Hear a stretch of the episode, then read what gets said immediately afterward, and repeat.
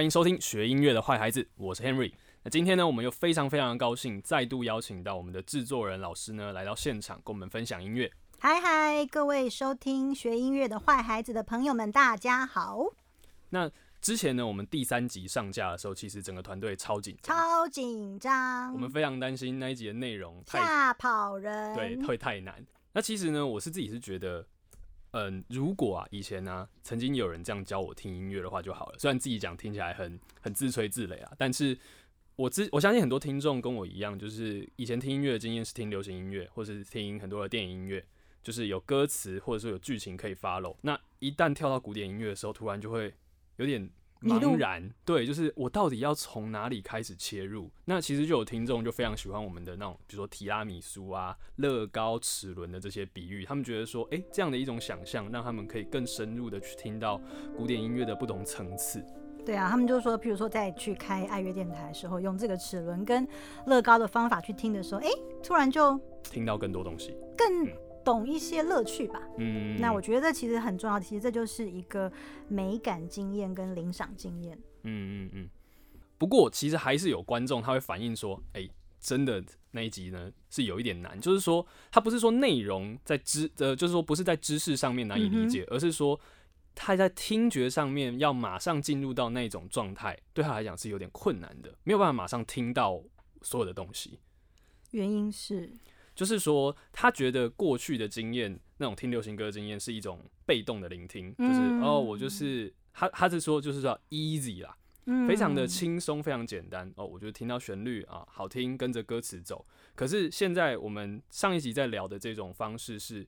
它是很积极的，你要很主动的去说，我想要听到什么事情，嗯，我希希望可以听到上中下的这些细节。那对于现代人来说，可能这并不是一个我们耳朵习惯做的事情。对啊，这就是我们美感教育的结果。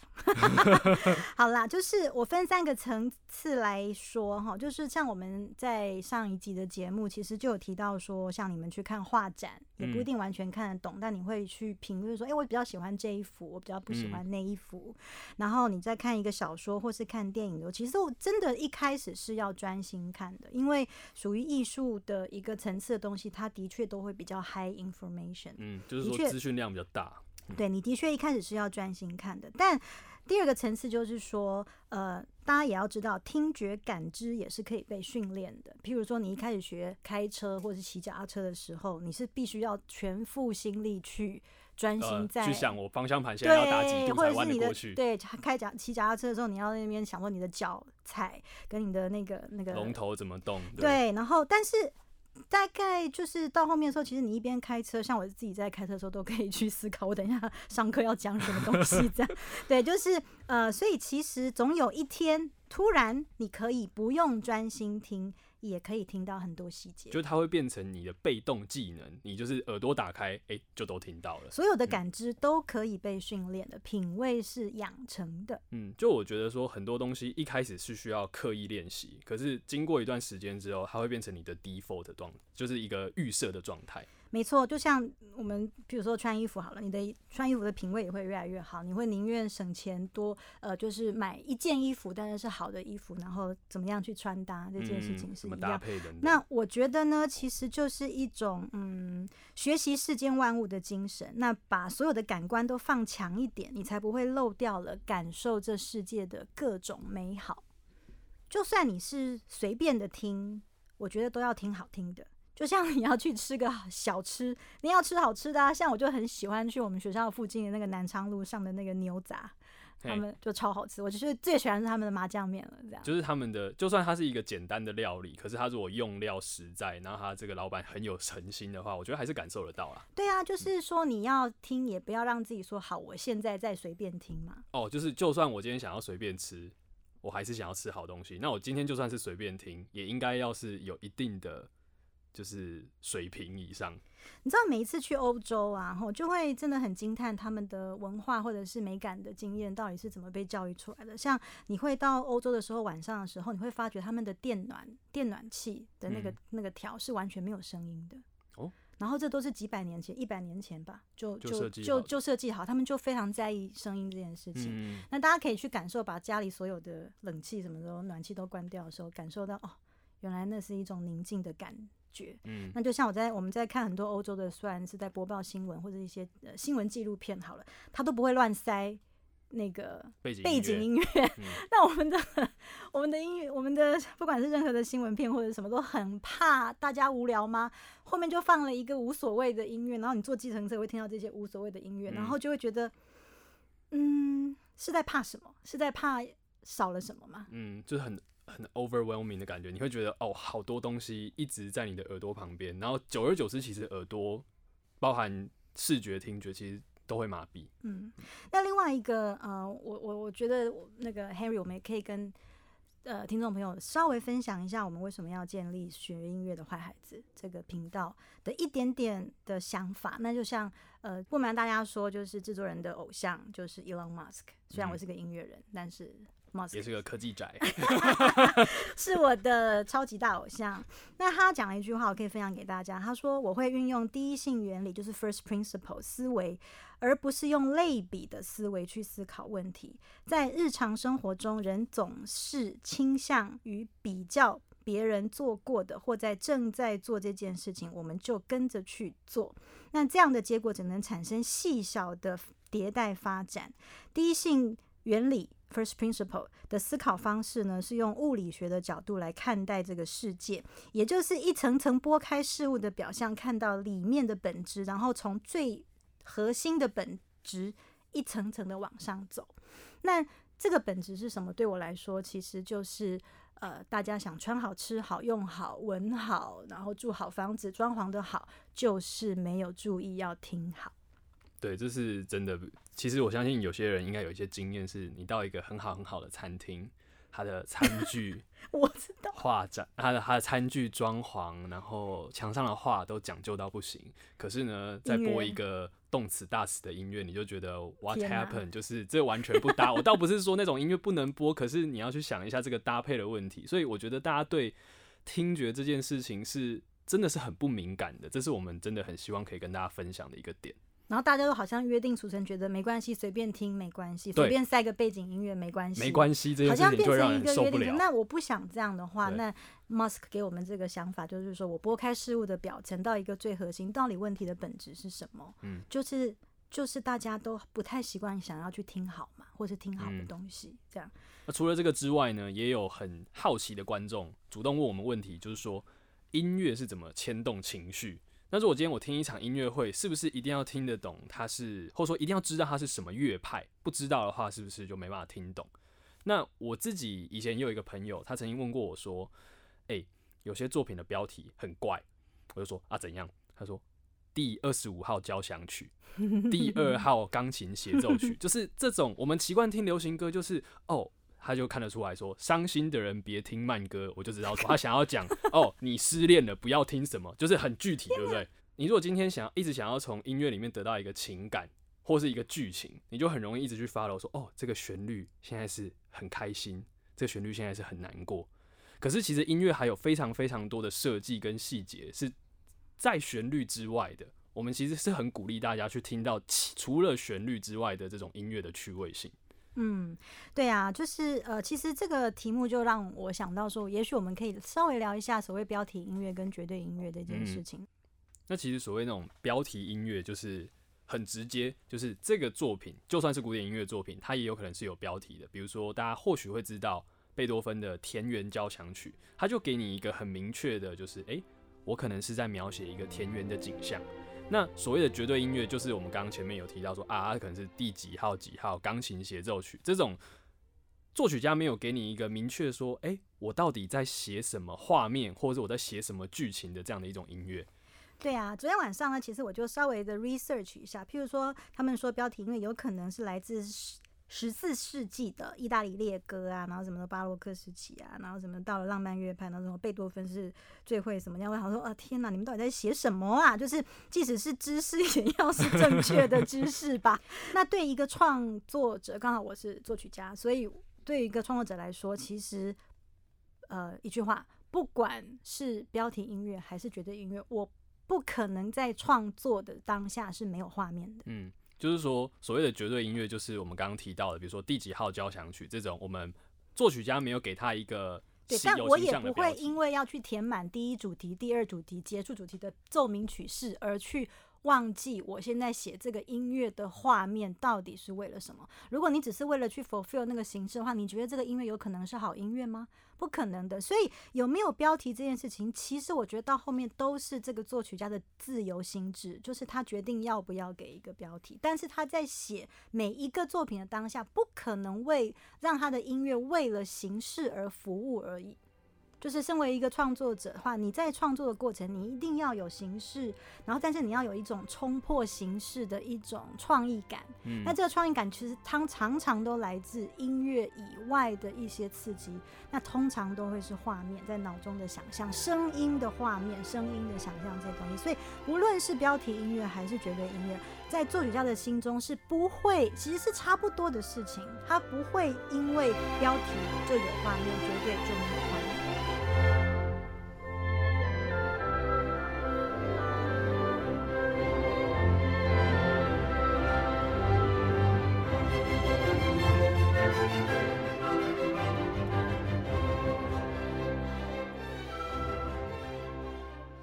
说，譬如说，好，今天我要写一个交响曲好了，然后呃，就算是奏鸣曲式，因为交响曲的第一乐章都用奏鸣曲式嗯构成，然后呃，就算是奏鸣曲式，第一主题、第二主题、结束主题，它对我来说，第一主题跟第二主题之间，它就是一个很像黑白太极的流嗯动感。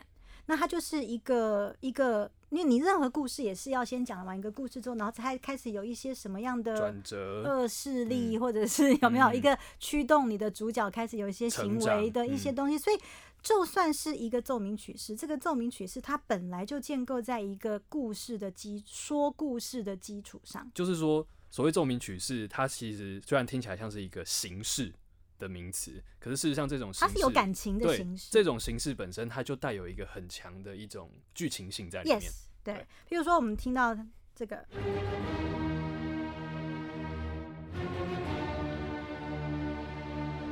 一样是命运交响曲的一个开头，那我们就说这是 primary thing，就是第第一个。主题，对。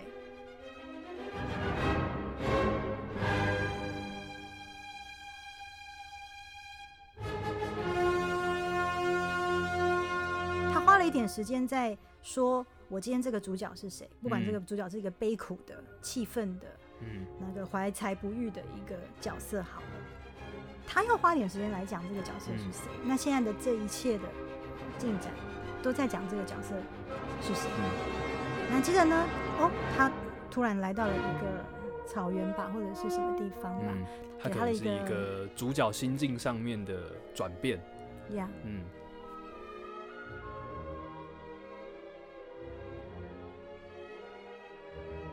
然后后来他又好像因为了这个另外一个转念，他振奋起来了，对，然后他觉得说，哎，也许我可以这样想。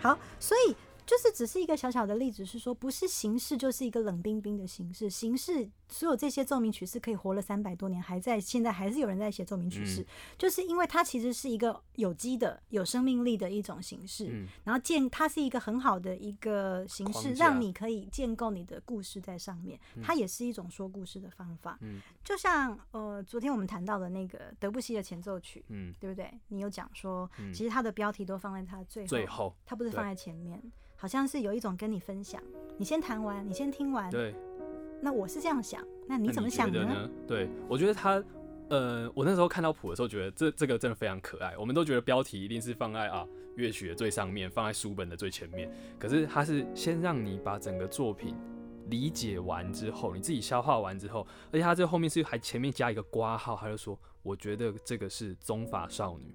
啊，对我对对，他有加挂号，对他夸他的标题还加括号，对，他还加挂号，意思就是说这个不是标准答案，我是这样想的，对提供你参考一下。就是啊有种作曲家很亲密的在跟你分享说，我在写这个作品的时候，我脑袋出现这个画面。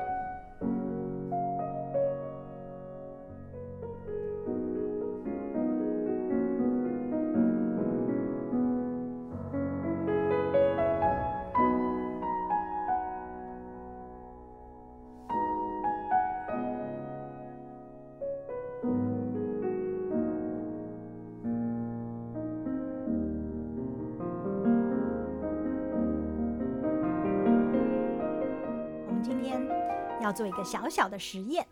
我们今天邀请到三位小朋友来到现场，那我们欢迎这三位小朋友进来。好，那我去叫他们进来。嗨，嗨嗨，你们可以进来了。好，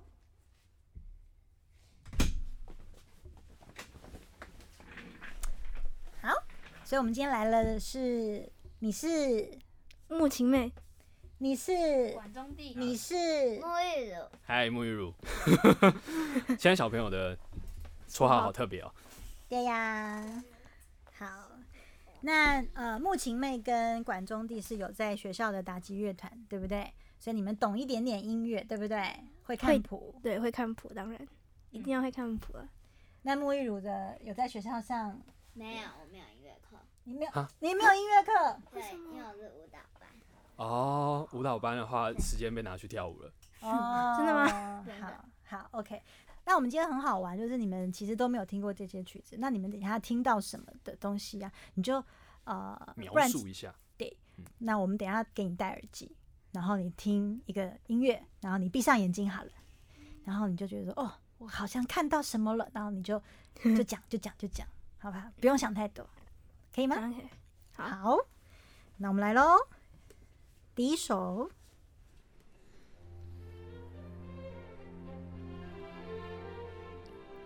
现在很很很早，在早晨的时候，就感觉有个农夫呢，他在外面，他在一个一大片很黄的一个稻田种米那种感觉，然后就一片很黄黄的，然后跟一个和煦阳光洒在上面，然后就有很多农夫开始在那边种种，然后很辛苦在那边种这样子。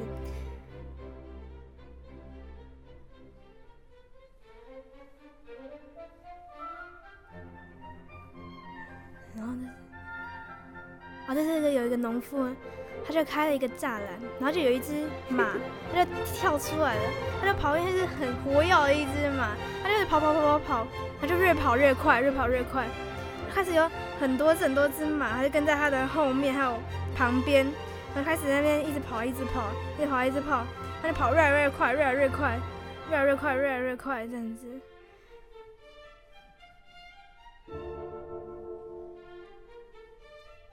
这次是他们放慢了脚步，因为他们进了一个很黑的一个地方，很黑暗的一个地方，然后就发现有很多很可怕的东西，然后就哎，很多东西都慢慢动，慢慢动，然后就觉得嗯，好可怕哦这样。然后这时候呢，哎，就发现一个一个很亮的一个地方，像出口一样，他们就快慢慢，然后很小心的往那边走，往那边走这样。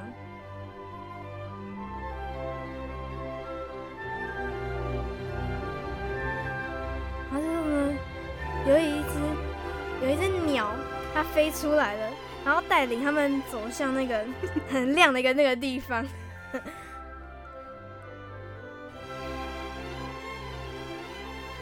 找到那个方向，他们就开始越跑越快，他的越跑越来越快，越来越快这样子。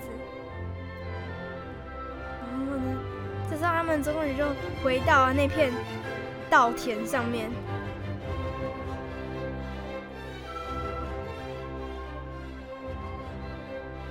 他们就、嗯、觉得这段旅程非常开心，这样子。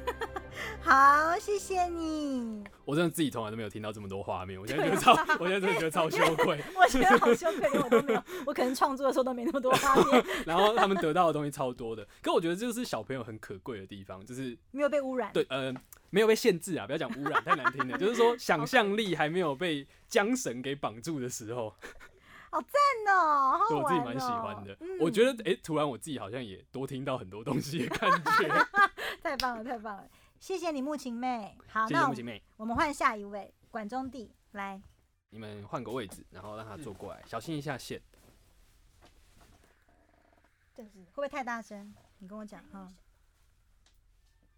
还没，还没，还没，还没，还没。我我再重重一次。哎、你带反了，先生。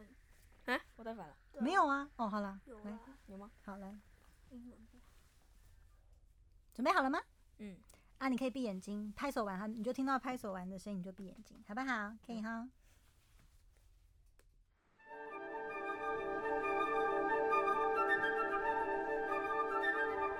有一个人他在下着白雪的森林里，然后他在踏着轻快的步伐，然后就这样一直走，一直走。然后他在路上看到很多小动物，然后准备在准备准备要冬眠。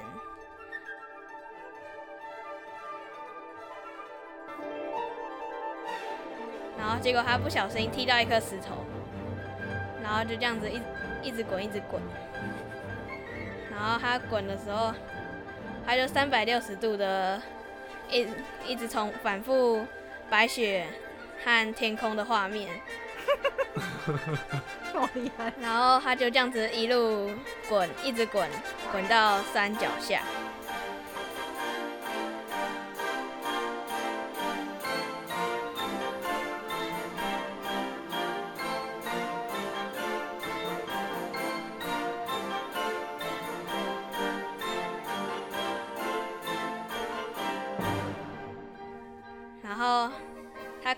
前面有个雪堆，然后结果撞上去，然后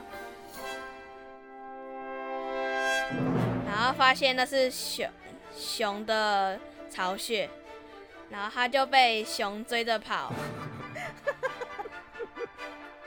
然后他就边跑边看着后面的熊正在追他。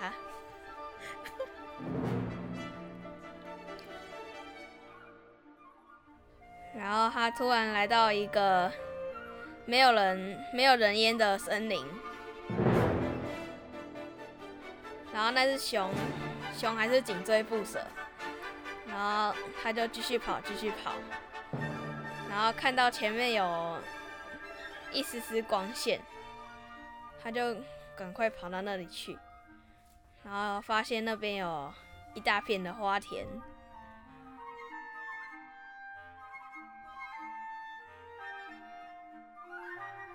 然后他就在那那片花莲上跟熊玩捉迷藏，跟熊很好。好好，谢谢，谢谢管中弟。谢谢你的管中弟。你的耳机可以拿下来了。其实管中弟刚刚听到的这个作品呢，是那个 Stravinsky 的 Petrushka，是他的三对嗯彼得罗西卡，他三大芭蕾舞剧之一哦。然后其实刚刚那个一开始的场景，哈、是如果大家有看那个舞那个芭蕾舞剧的录影的话，它就是在一个一个一个市集市集嗯对一个市场，然后有很多不同的小摊位在做不同的事情，然后后来就有一个魔术师，他就出现在这个诗集里面。刚刚前两分钟大概就是讲这个画面，但但我觉得，我觉得这种东西就是，嗯，好，应该这样讲，因为它是芭蕾舞剧，所以说它本来在创作的时候，可能就是超级有画面，超级有画面，然后嗯也有一个合作的编舞家需要去完成这个画面。可是如果单就音乐本身的话，我不觉得刚刚管中地就是所谓就是哦他答错或是答对这个问题，因为比如说魔术师出现，诶，对他来讲那就是熊出现因，为我觉得他刚刚超级对，是因为那个动感、对对对那个对对，那个动感动态感，动态感跟市场的动态感是是一是一模一样的。他刚刚讲的东西是一直有动，一直有动，对它一直滚，一直滚，对不对？三百六十度那我觉得超好笑。超好笑。好，谢谢你，管谢谢中弟。刚刚管中弟跟木琴妹呢是五年级，现在这位啊、呃沐玉如小姐是三年级，是吧？是，然后她没有上过音乐课、但是他上过舞蹈课啊，舞蹈嗯课。你先听一下，会不会太大声？太大声跟我说。哦对，来，准备好了吗？沐浴乳，好。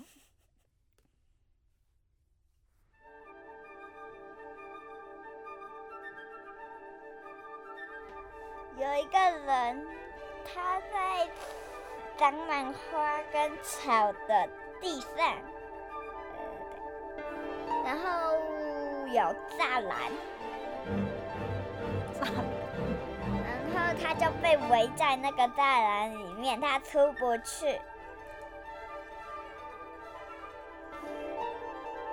然后突然有一个黑黑的圆点点跑出来，跳来跳去，然后然后那个人就也变成黑点点了，好科幻。然后又变回人了，然后他就跑出栅栏了。然后呢？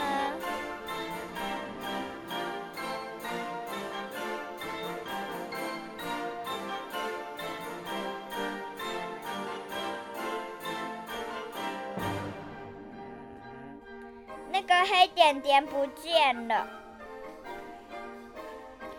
在水里。人在水里遇见一条鲨鱼，然后鲨鱼把它吞到肚子里头。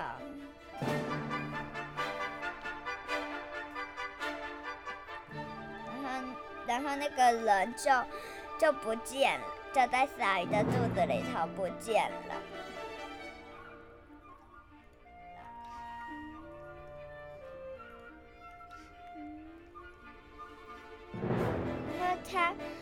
就他就从鲨鱼的肚子里头跑到洞穴里头，遇见了蝙蝠，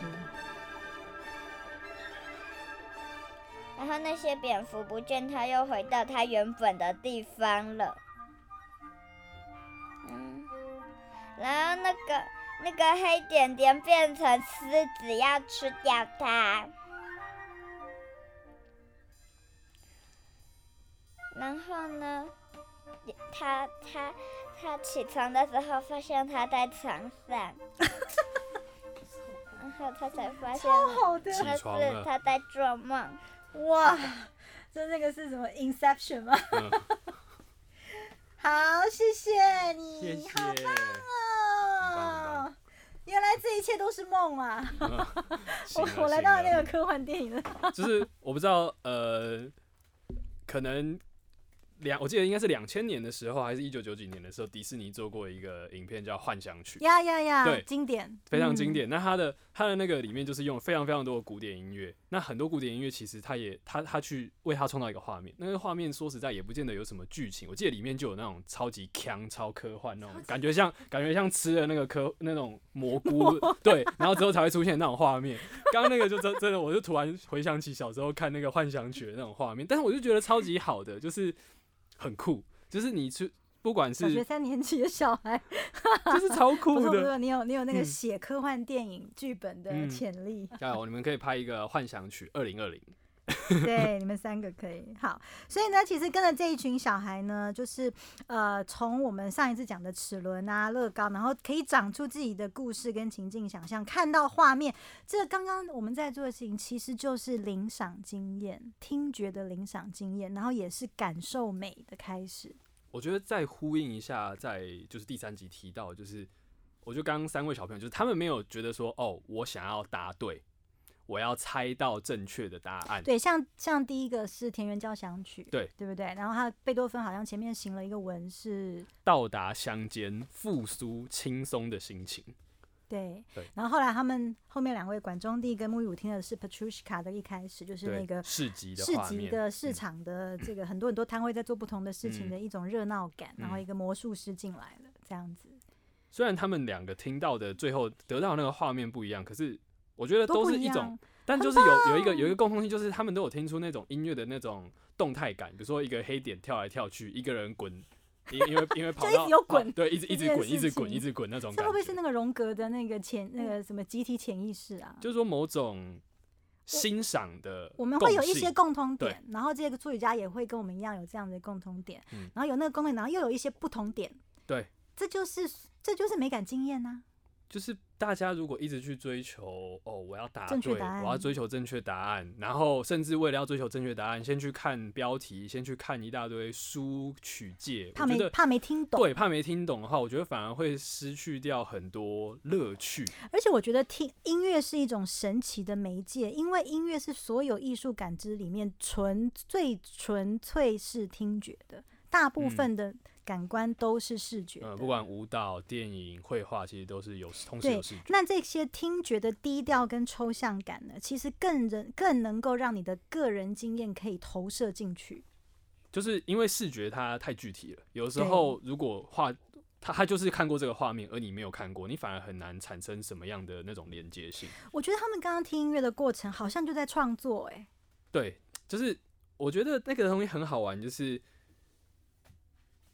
我不知道大家有没有那种经验，就小时候我看《哈利波特》，在还没拍电影之前，你就会去创造那个画面，就是哦，他现在施这个魔法，所以那个箱子是怎么飞起来，怎么样、而且每个人想象的哈利波特都长得不一样。然后里面的那个那个坏人那个山怪，每个人的山怪的大小是不一样的。可是电影拍出来之后，再看一次那本书，就是都是电影画面。对，没错，对。所以其实听觉听听觉这件事情，它本身就是一种创作，它是一个无穷尽。你每一次听，也许你年岁增长，再回来听的时候，你的画面又是不一样的。嗯，然后，而且这个创作是很私人的，只有你自己知道。他他们刚刚三个在讲的时候，我相信只有他们三个人最清楚那个画面是。这个画面是对长什么样子？对。那